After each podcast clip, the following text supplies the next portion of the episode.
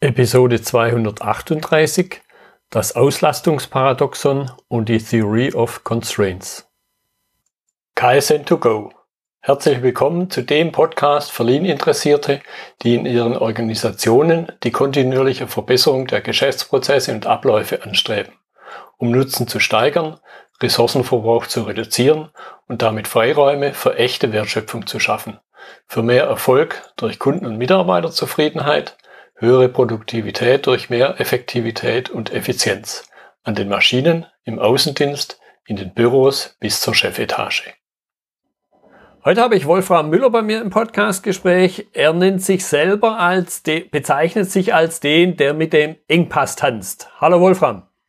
Ja, hallo zusammen. Äh, freut mich sehr, dass ich heute hier sein darf. Und muss ich jetzt was zu dem Engpass-Tanzen noch erzählen? Da darfst du gerne noch einen Satz sagen, aber stell dich vielleicht einfach in zwei, drei Sätzen halt den Zuhörern vor, für die dich jetzt das erste Mal hören oder das erste Mal auf dich stoßen. Ah, alles klar, okay. Also ähm, Wolfram Müller, ich bin geborener Mensch, hauptsächlich Ingenieur. Ich bin Mechatroniker, Maschinenbauer und habe während dem Studium schon den Fehler gemacht, Software zu sanieren. Das heißt, ähm, ich habe immer zwei Herzen in der Brust was vielleicht noch interessant war, ähm, alles, was Sie im Internet benutzen und mit eins und eins zu tun hat, das waren Projekte, die über meinen Schreibtisch gegangen sind. Ich habe 15 Jahre das PMO bei der 1 und 1 geleitet. Und das war auch der Zeitpunkt, wo ich mit den agilen Methoden zu ähm, Gange gekommen bin. Ähm, da sind natürlich auch Lean-Ideen äh, reingeflossen. Und da haben wir unseren Engpass entdeckt, ähm, und seitdem ich den Engpass entdeckt habe, hat sich halt so mein Weltbild verändert. Und ähm, seitdem dreht sich fast alles nur noch um Engpass und wie nutze ich den optimal hm. Ja. Ja, das wird definitiv noch ein Thema sein in unserer Unterhaltung. Einsteigen möchte ich im Grunde ein bisschen den Titel nochmal aufgreifen, Auslastungsparadoxon und als allererstes mal, was verstehen wir jetzt in dem Fall, und du hast ja gerade angedeutet, speziell aus Software, was verstehen wir hier unter Auslastung einfach mal? Ja, also ich, äh, ganz oft wird es ähm, auch viel falsch verstanden, Auslastung. Ähm, ich mache es immer sehr plastisch, wenn jemand 40 Stunden Arbeit hat ähm, und in der Woche und am Ende der Woche auf die Woche zurückguckt. Ähm, und die Auslastung ist einfach, wie viel Arbeit, Stunden hat er erbracht, bezogen auf das, was er an Kapazität hat. Das ist die Auslastung. Hm. Und wie viel hat er dann weggeschafft in der Woche? Oder wie viel ist liegen geblieben? Ja, das, das zeigt schon mal das Erste, dass die Auslastung nie über 100 Prozent oder nicht viel über 100 Prozent sein kann. Ja. Äh, und grenzt sich ab von Einlastung, das lieben nämlich die Manager. Einlastung kann man beliebig steigern. Hm, ja, definitiv. Und das resultiert dann in den Berg, der am Ende der Woche übrig bleibt. Genau. Okay, und, und jetzt die, die zweite Hälfte, also sprich das Paradoxon, so ein bisschen klang es ja auch schon an, aber vertieft es gerne mal noch ein bisschen, dieses Auslastungsparadoxon. Ja, das, ähm, ähm, das Auslastungsparadoxon ist natürlich Paradoxon, ist immer schön, da kann man alles Mögliche rein interpretieren. Ähm, das Paradoxon ist aus meiner Sicht, ähm, die meisten Manager versuchen und optimieren ihr Unternehmen auf 100% Auslastung. Alles muss, muss beschäftigt sein, Druck muss auf den Kessel. Mhm. Und so, je näher ich bei 100% bin, desto glücklicher bin ich bei, als Manager ähm, in dem Glauben, äh, dass ich dadurch eine profitable Organisation habe, eine wachsende Organisation, eine, eine dauerhaft nachhaltige Organisation. Und das Paradoxon ist eigentlich, naja, wenn ich wirklich wachsen will und mich entwickeln will als Unternehmen, dann müsste ich auf 60 Prozent oder darunter optimieren, also auf niedrige Auslastung. Ähm, und das Paradoxon ist einfach das, was die Manager denken, was gut für sie ist und fürs Unternehmen und die Menschen, versus das, was physikalisch, mathematisch mhm. gut wäre für das Unternehmen. Mhm. Ja, das möchte ich noch ein bisschen vertiefen. Ich, ich würde sagen, also für mich klang es schon ganz deutlich an. Paradoxon entsteht in meinem Begriffsweltbild ja im Grunde nur, wenn ich sowas wie These und Antithese habe. Äh, die, die These hast du jetzt hier sehr, sehr deutlich dargestellt. Okay, Manager glauben, mehr ist besser, wie Hubraum oder sonstige Dinge. So, und deine Antithese im Grunde, also sprich die kontrastierende These ist ja, nee, 60 Prozent. Jetzt glaube ich, musst du aber halt äh, wahrscheinlich dem einen oder anderen sagen auch, ja, warum ist denn das besser und was habe ich dann davon? Weil die Frage, glaube ich, stellt sich jeder. Ja, genau. Und, und das ist tatsächlich ähm, ähm, zwei, zweigeteilt. Ne? Der eine Teil von diesen 60 Prozent, ähm, das ist ähm, auch oft bekannt so als 80 Prozent. Ähm, das kommt aus der Warteschlangentheorie oder aus Little's Law. Da gibt es ganz viele unterschiedliche Aspekte, äh, die da reinfließen.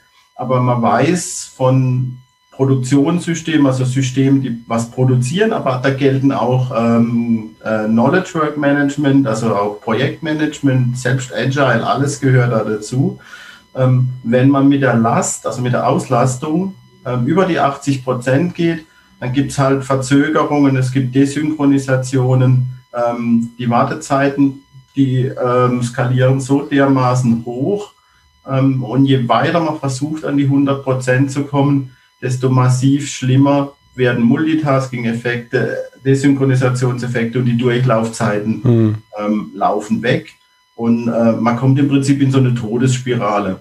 Äh, Durchlaufzeit läuft weg, man fängt früher an, Multitasking nimmt zu, Fehler nehmen zu, der Aufwand steigt und letztendlich ab 80 Prozent Auslastung ähm, geht tatsächlich am Schluss auch der Durchsatz, also der Output runter und man hat verloren. Hm. Ja, und äh, jetzt möchte ich aber noch ein bisschen vertiefen, äh, vertiefen den Punkt, äh, deine 60 Prozent immer und im Grunde auch, weil, weil das ist, glaube ich, schon das gewisse Paradoxon, wenn man es das allererste Mal als überspitzt ausgedrückt unbedarfter Mensch vielleicht hört, dann fragt man sich ja, okay, wie soll das mit 60 Prozent funktionieren? Und warum funktioniert das mit 60 Prozent? Das sind jetzt zwei Fragen.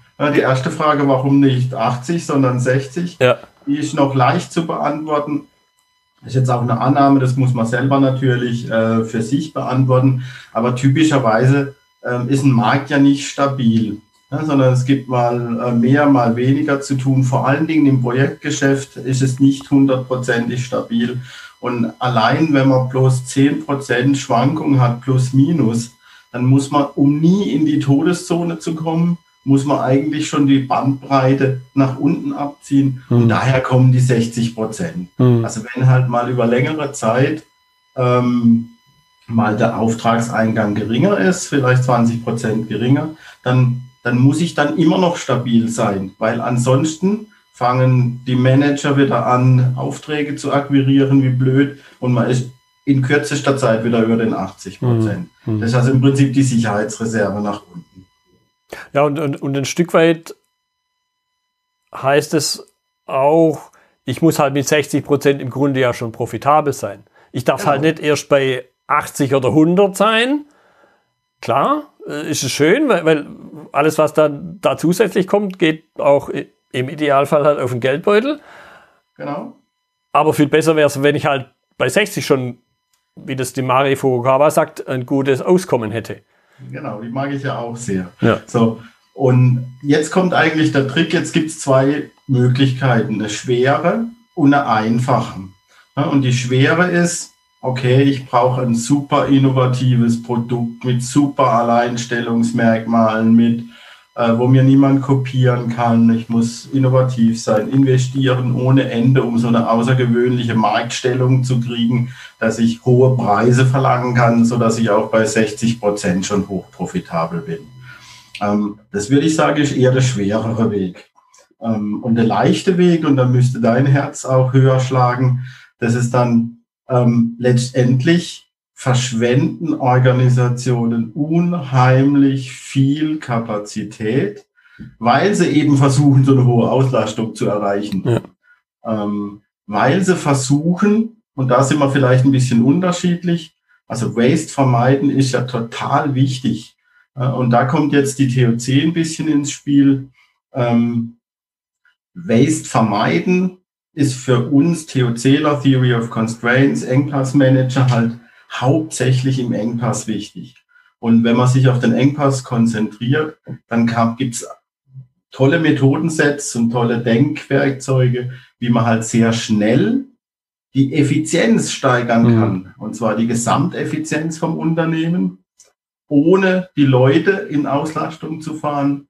Und wenn man die Effizienz vom Gesamtunternehmen steigert, dann kann man mit weniger Kraft mehr erreichen.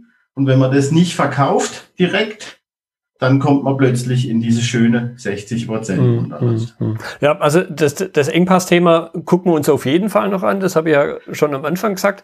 Ähm, ich möchte vielleicht so auch in einer gewissen Form der Überleitung noch mal kurz, dass wir gemeinsam reflektieren, was, was sind denn so typische Ursachen für diese schwankende Auslastung? Weil primär sind es ja Dinge, die da irgendwo da draußen im Markt passieren. Genau. Da kannst du jetzt alles aufzählen, was im Markt typischerweise passiert. Ja. Äh, von, von komischen Viren, die durch die Gegend äh, laufen, von äh, Tsunamis. Ähm, heute, heute nimmt ja insgesamt die Volatilität der Märkte zu. Also, dass man sich heute ausruhen kann, irgendwo, das ist ja nicht mehr so gegeben. Und also die, die, die Menge der Möglichkeiten, Marktschwankungen, mhm. die würde ich heute eher als größer bezeichnen wie früher. Ja, und ich glaube, letzten Endes sind wir es im Grunde ja alle. Das fängt schon an damit, äh, großer Versandhändler Prime über Nacht heute gesehen, im Grunde am gleichen Tag oder spätestens am nächsten Morgen schon noch im Briefkasten dann haben. Also, genau, also die Digitalisierung befeuert ähm, natürlich ganz, ganz viele Prozesse, weil äh, durch die extrem kurzen Laufzeiten ähm, können sich äh, halt äh, Schwankungen extrem aufaddieren. Und wenn jemand was hypt, dann hat man gleich eine Schwankung drin. Genau, und ähm, die Anforderungen von Kunden, die gehen heute eher in Richtung schnell. Hm. Äh, und dadurch nehmen halt auch die Schwankungen zu.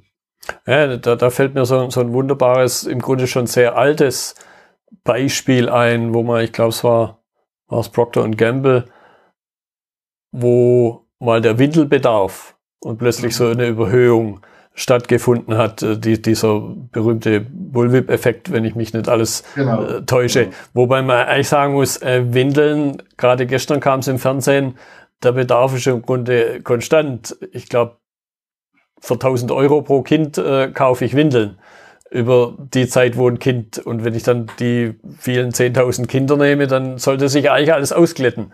Und trotzdem habe ich da bei so was Trivialem, habe ich Schwankungen. Genau. Und, wie, und durch die starken Rückkopplung der Digitalisierung können sich solche Effekte wie Bullwhip halt unheimlich schnell auf, auch, auch aufschaukeln. Hm, hm. Also okay. das, die Klopapiernummer, die war ja auch dadurch befeuert, weil halt plötzlich auch über WhatsApp, äh, hey, hast du schon gesehen, die Klopapiergeschichte geht ab. und dann sind alle ins, ins, ins Kaufladen gelaufen. Ja, ja, genau. Gut. Und wenn, wenn wir jetzt mal gucken, wie, wie wir so ein bisschen den, den, den Bogen schlagen, Problem ist klar, Auslastungsschwankungen.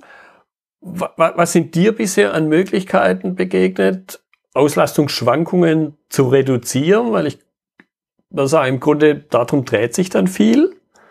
Okay, da gibt es, das ist jetzt genauso komplex wie die Frage, was erzeugt die, die Schwankungen. Hm. Ähm, ich glaube, da gibt es tonnenweise von Büchern. Äh, ich bin eher ein Freund davon, mich darüber nicht zu beschweren, sondern ähm, das ist ja Markt. Denn ich, ich möchte eigentlich, möchte ich eine Situation haben, dass ich jede Schwankung äh, mitnehmen kann, dass ich aber auch jede Spitze mitnehmen kann. Mein Fokus an der Stelle ist eher nach innen. Mhm. Wie muss ich mich als Unternehmen aufstellen, um eben diese extrem hohe Effizienz zu haben, sodass ich alles mitnehmen kann, was draußen passiert. Ja, ja weil es mir dann plötzlich eine Chance gibt, die nicht mehr kopierbar ist, weil, weil praktisch mein Produkt nicht kopiert wird oder was auch immer ich leiste, sondern weil was internes, was von außen keiner sieht und ich dann trotzdem eben mit der Schwankung umgehen kann. Ja, ist ein guter Punkt. Also ich bin, bin gerade sehr ähm, inspiriert von, von einem neuen Autor, Moritz Hornung, hast du vielleicht auf LinkedIn auch schon gesehen. Ja. Der schreibt gerade ein Buch über Bionik, Enterprise Bionik und er leitet her, wie die Überlebensmechanismen von Körperzellen, ja, Bierhefe äh, ist. Und ähm, das ist total frappierend, ähm, Und eins der Kernelemente ist, dass durch Enzyme die Zellen eben ihre Effizienz extrem steigern, so weit steigern, wie sie sie gar nicht unbedingt brauchen, aber dadurch können sie halt alles mitnehmen, was an Nahrung draußen mhm. zu finden ist. Und nur so können sie letztendlich überleben. Ja, und letztendlich ist es eine gute Möglichkeit, aus, aus dem realen Leben in Anführungszeichen oder in, in, in der wirklichen wahrsten Sinne des Wortes zu lernen und, und zu sagen, da muss ich jetzt nicht drüber diskutieren, äh, das geht halt, das funktioniert halt. Genau. Ja, das ist wie wenn er am Fenster steht und mit den Flügeln flattert und dann nicht unten aufschlägt, sondern plötzlich äh, da über den Hof fliegt. Da muss man nicht mehr drüber diskutieren, dass Fliegen funktioniert. Genau, und ich habe es äh, also schon mehrfach jetzt gesehen äh, bei Unternehmen, bei 1 und 1 zum ersten Mal, da haben wir im Hosting-Bereich, wie gesagt, diese Ideen umgesetzt und hatten innerhalb, ja, ich würde sagen, so ein Vierteljahr haben wir so eine Effizienz, dass wir alle Projekte pünktlich geliefert haben Plötzlich haben alle Projekte plötzlich Geld geliefert. Dann haben wir noch ein bisschen in den Engpass investiert und dann waren wir wirklich so leistungsfähig, dass wir das ganze Produktmanagement leer gesaugt haben.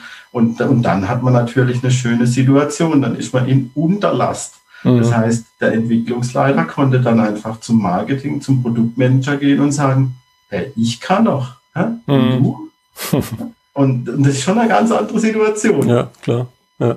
Ja, dann kann man aufräumen, dann kann man Systeme sauber machen und dann kriegt man noch eine höhere Effizienz. Also diese Negativspirale, die lässt sich komplett umkehren äh, und, ähm, und das, das ist halt das Schöne an unserer heutigen Welt. Ja. Dann, und dann, äh, dann ist man in Unterlast und wir waren gut in 60 Prozent. Ja. Ja, und dann, dann lebt sich auch leichter, wenn man sagen kann, okay, Kunde, hier, komm, was willst? Ja, ja, ja, absolut. Man, ich liefere dann, dann wird es im Grunde zu einer, das hast du ja ausgedrückt, zu einer Positivspirale. Genau. Und, und das wird, der Markt sieht es natürlich dann und dann muss man nur höllisch aufpassen, dass man nicht zu viel verkauft. Das ist dann plötzlich eine echte Gefahr, aber da kann man dann mit Preis und Honorar kann man dann schon ein bisschen bremsend eingehen. Mhm.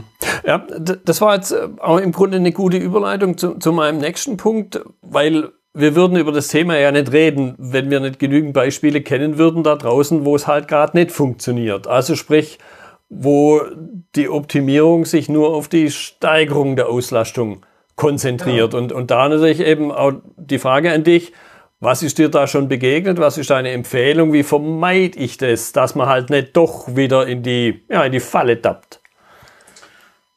Du schaffst immer zwei Fragen zu stellen.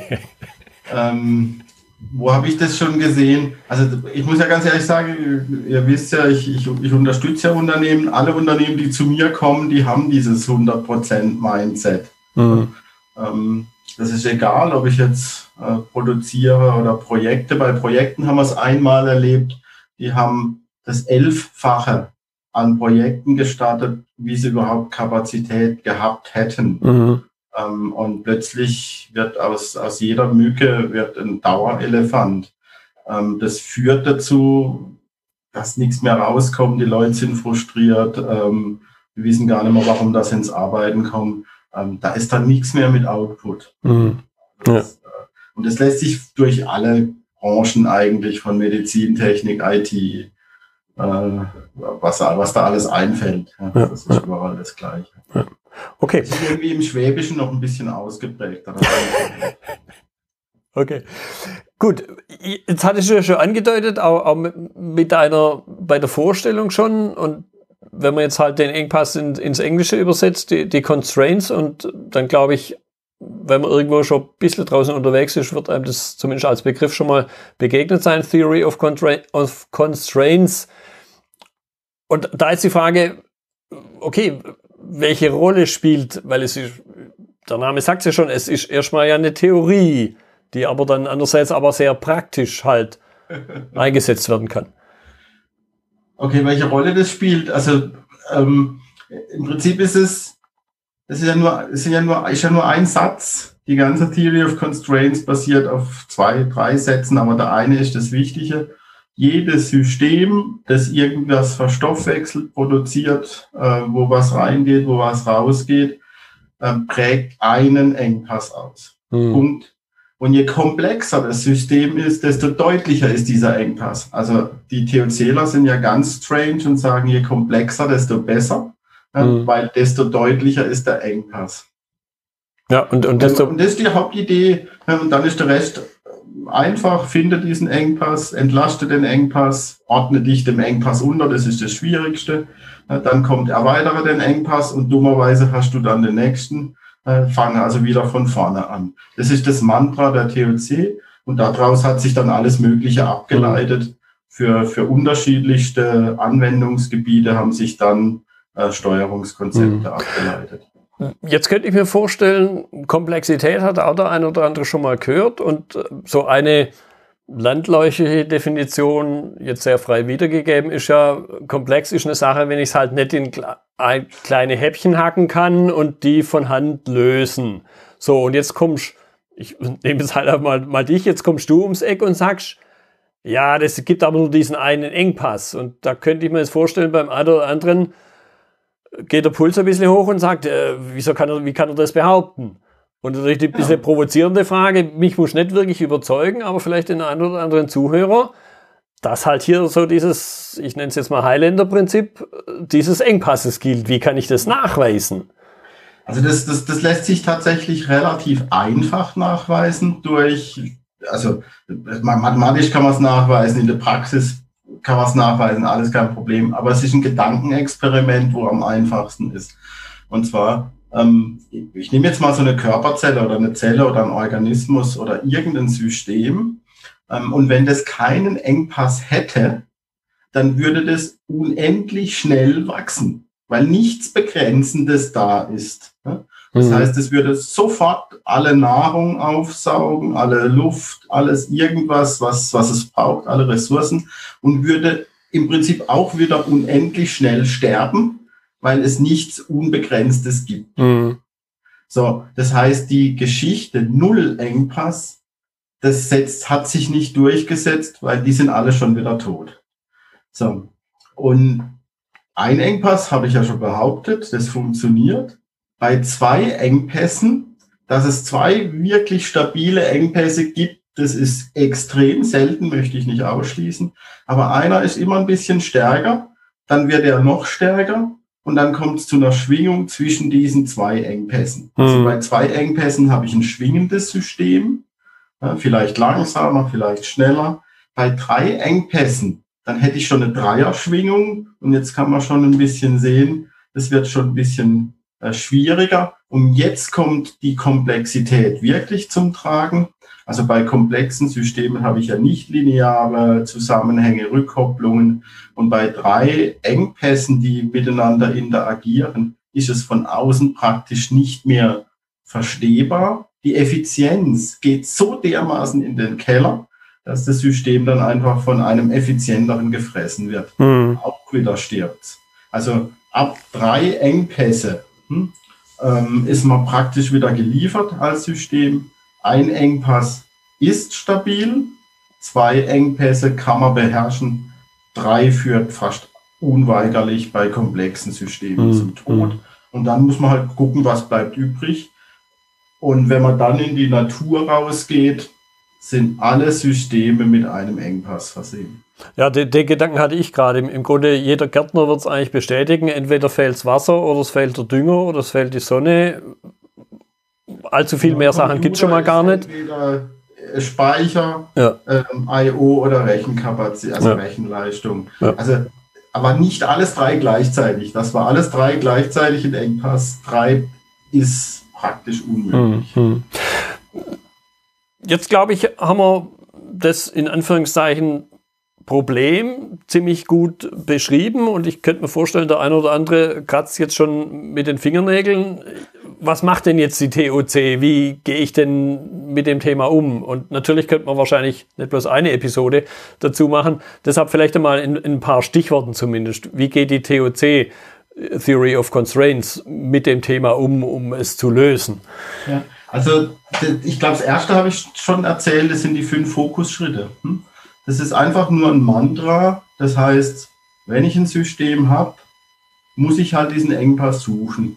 Wenn ich eine gefunden habe, entlasten von allem Blödsinn, dann mich unterordnen, dann erweitern und wieder von vorne anfangen. Mhm. Und aus dem Grund ist die TOC auch total kompatibel mit Lean und Six Sigma und anderen tollen äh, Komponenten. Sie bringt eigentlich nur den Fokus mit. Mhm. Ähm, so, und das, das äh, kann man sich suchen. Ne? In der Produktion weiß man das meistens relativ schnell. Im Projektgeschäft ist nicht so einfach. Ähm, da ist meistens gar keine echte Ressource, sondern eine Phase. So, und das, das ist die Haupt-TOC. Ja? So, und ähm, wenn man dann, dann gibt es zwei große Welten. Ja? Das eine ist die Produktionswelt, da zählen übrigens die ganzen agilen Geschichten dazu, also Prozess, Produktion, agil. Ist eine Welt. Ähm, da gibt's dann, da haben sich dann halt TOC-Leute über Jahre hinweg Steuerungen ausgedacht ja, ich, ich sage jetzt nur das Stichwort äh, Drum Buffer Rope kennt man vielleicht, äh, Simplified Drum Buffer Rope, das sind so moderne Produktionssteuerungen.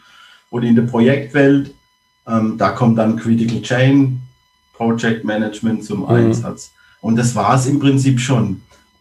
Und Vorgehen ist übrigens immer das gleiche bei beiden Welten.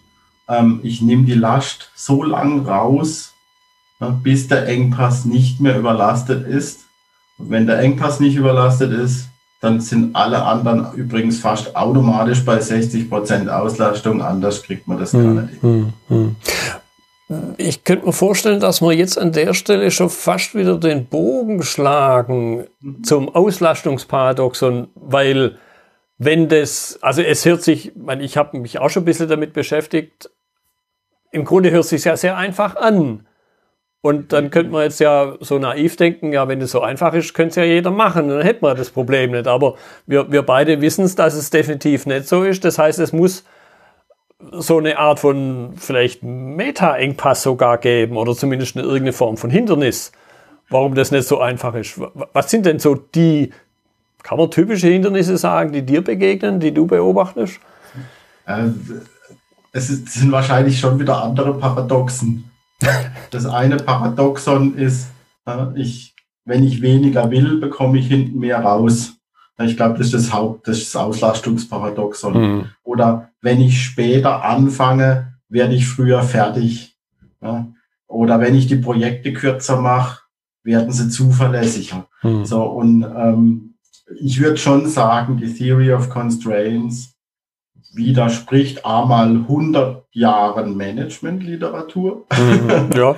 ähm, die ganze Kostenrechnung fällt über den Haufen. Kostenträger, Kostenstellen, Zeiterfassung macht in einem System, wo man Engpass sieht, äh, gar keinen Sinn. Das sind schon ein paar Hindernisse. Ja. ja, ja, klar. Du, ich meine, im, im Lean-Kontext, was den Umgang mit Menschen angeht, da kämpfst praktisch ständig mit 100 Jahren Taylorismus.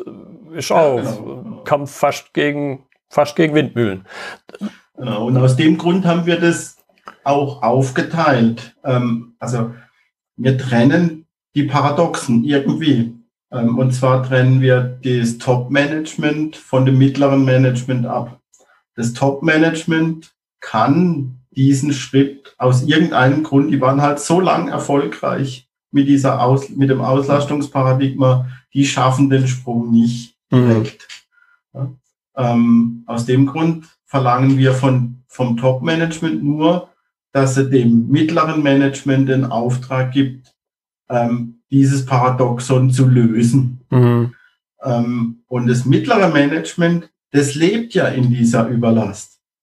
Die können dir sofort erklären, was die negativen Effekte sind. So, und wenn die das okay kriegen vom Top-Management, sich das mal anzugucken, dann werden die dir sofort sagen, ja, warum das es nicht geht. Mhm. Auch wieder paradox aus dem, warum das es nicht geht. Hinter jedem Hindernis steckt ja ein Teil der Lösung. Das heißt, ähm, wir haben wirklich einen Workshop zusammengebaut, den nennen wir Challenging Workshop. Da kriegt das Top, äh, das Top-Management sagt, okay, das Mittelmanagement darf sagen, warum das es nicht geht. Und du kannst dir das schon vorstellen, in wenigen Stunden, zwei, drei Stunden, hat das Mittelmanagement den kompletten Plan zusammen, was es machen muss, um aus der Auslastung rauszukommen. Mhm.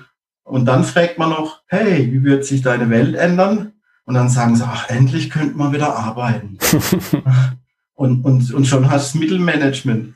Und dann, dann geht's Mittelmanagement zum Topmanagement und sagt, du, ähm, ich weiß, du wirst nicht glauben, ist auch nicht so schlimm. Du musst einfach nur die Hände in die Hosentaschen packen ja, und einfach mal fünf, sechs Wochen ruhig sein. Wir räumen den Laden unten auf ja, und danach fließt wieder und dann kannst du mehr bestellen wie vorher. Mhm. Ja. Also in dem Moment, wo man das trennt, die zwei Ebenen, dann kriegt man da das Paradoxon geknackt. Ja, im, im Grunde unterstützt du einen Punkt auf eine anders ausgedrückte Weise, wie das, was wir jetzt im, im Lean-Kontext auch so sehen. Da, da, sprechen wir von dem Mittel, von dem mittleren Management manchmal als der Lehm- und Lähmschicht mit Ä und E geschrieben, weil die halt im Druck speziell von oben sind und diesen Druck kriege ich nur raus, wenn ich ihn halt reduziere. Und der Hebel, ja. Du hast eingangs, und das ist im Grunde der große rote Faden, der Hebel muss oben sitzen. Genau, aber die müssen nichts machen. Und das ist das Wichtige, wenn du verlangst, dass die was machen da oben, dann, dann machen die zu. Mhm. Wenn du aber sagst, hey, ihr müsst gar nichts machen, ja? sondern die, die unter euch, die nehmen das in die Hand, dann ist es für die oben leicht und für die unten leicht und alles wird leicht. Und Nein. ich habe echt, vor sieben Jahren habe ich diesen Schritt gemacht. Ich habe das mit der Lähmschicht echt auch verinnerlicht gehabt mhm. als Berater. Und irgendwann habe ich in die Augen geguckt von, von Mittelmanagern und habe gesehen, oh shit, die steigen jeden Tag ins Auto, fahren in eine Organisation, die überlastet ist. Wie loyal muss man sein, um diesen Scheiß jeden Tag zu machen? wie viel Energie muss ich haben, um jeden Tag 10, 12 Stunden in so einer Mühle noch mhm. irgendwie zu versuchen, irgendwas rauszukriegen. Und dann habe ich die zwei Sätze denen mal gesagt und habe gesagt, irgendwas, irgendwie, ihr müsst total loyal sein und total viel Energie haben. Und dann sind sie aufgewacht und haben gesagt, hey, Müller, du bist der Erste, wo das so sieht. Die anderen sagen, wir sind immer die Deppen. Du bist der Erste, wo, wo uns sieht, wie wir sind. Mhm. Und dann war das alles gebrochen. Ja, ja. Gut, wenn jetzt der ein oder andere sagt, hey, spannende Gedanken, will ich mehr drüber wissen, was ist deine Empfehlung für den Einstieg? Meine, klar, zum Telefon greifen, dich anrufen wäre eine Möglichkeit. Klar.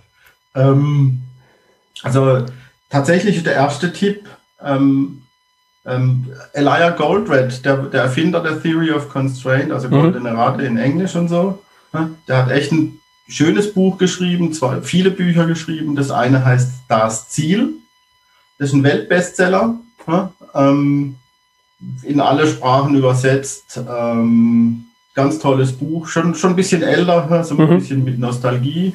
Ähm, der hat auch das Buch Critical Chain geschrieben. Die zwei Bücher sind einfach top, die kann man schön lesen, auch mal am Abend, äh, die auf jeden Fall lesen. Ähm, dann, okay, klar, bei mir anrufen, kein, kein Thema.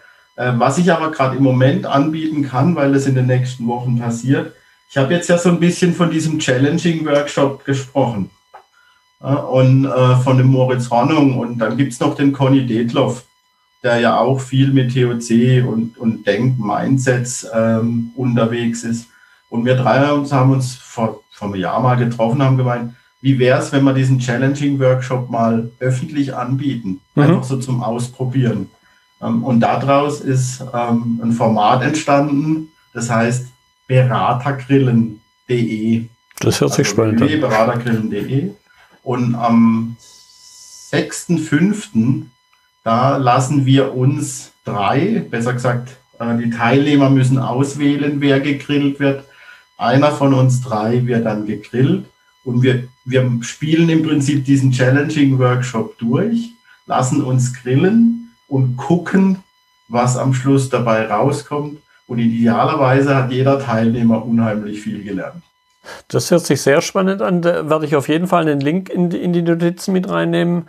Selbst wenn dann jetzt jemand vielleicht in zwei Monaten, in drei Monaten oder noch länger später die Episode hört, ich schätze mal, ihr macht wahrscheinlich eine, eine Aufzeichnung, so eine Sache sollte man ja nicht irgendwo im Äther verpuffen lassen. Genau, gehe ich auch davon aus. Wir haben jetzt noch nicht die perfekte Idee. Ähm, aber ähm, unsere Erfahrung ist, da entsteht ja was. Wir werden interaktiv mit dem Miro-Board arbeiten. Ähm, das heißt, in irgendeiner Form wird es da ein Ergebnis geben. Prima. Wolfram, ich danke dir für deine Zeit. Ich fand das eine sehr angeregte Diskussion über ein, ein ja, Ökosystem im Grunde, was mir selber ja Softwareentwicklung auch nicht völlig fremd ist. Und ich hatte durchaus den einen oder anderen Déjà-vu-Gedanken, wo du so erzählt hast. Deshalb, ich danke dir für die Zeit und ich bin mir ziemlich sicher, dass die Zuhörer da einige spannende Impulse mitgenommen haben. Ich danke dir für die Gelegenheit und äh, ja, weiterhin viel Spaß und 60 Prozent ist das Ziel. Das war die heutige Episode im Gespräch mit Wolfram Müller zum Thema das Auslastungsparadoxon und die Theory of Constraints. Notizen und Links zur Episode finden Sie auf meiner Website unter dem Stichwort 238. Wenn Ihnen die Folge gefallen hat, freue ich mich über Ihre Bewertung bei iTunes. Sie geben damit auch anderen Lean-Interessierten die Chance, den Podcast zu entdecken. Ich bin Götz Müller und das war KSN2Go. Vielen Dank fürs Zuhören und Ihr Interesse. Ich wünsche Ihnen eine gute Zeit bis zur nächsten Episode. Und denken Sie immer daran, bei allem, was Sie tun oder lassen, das Leben ist viel zu kurz, um es mit Verschwendung zu verbringen.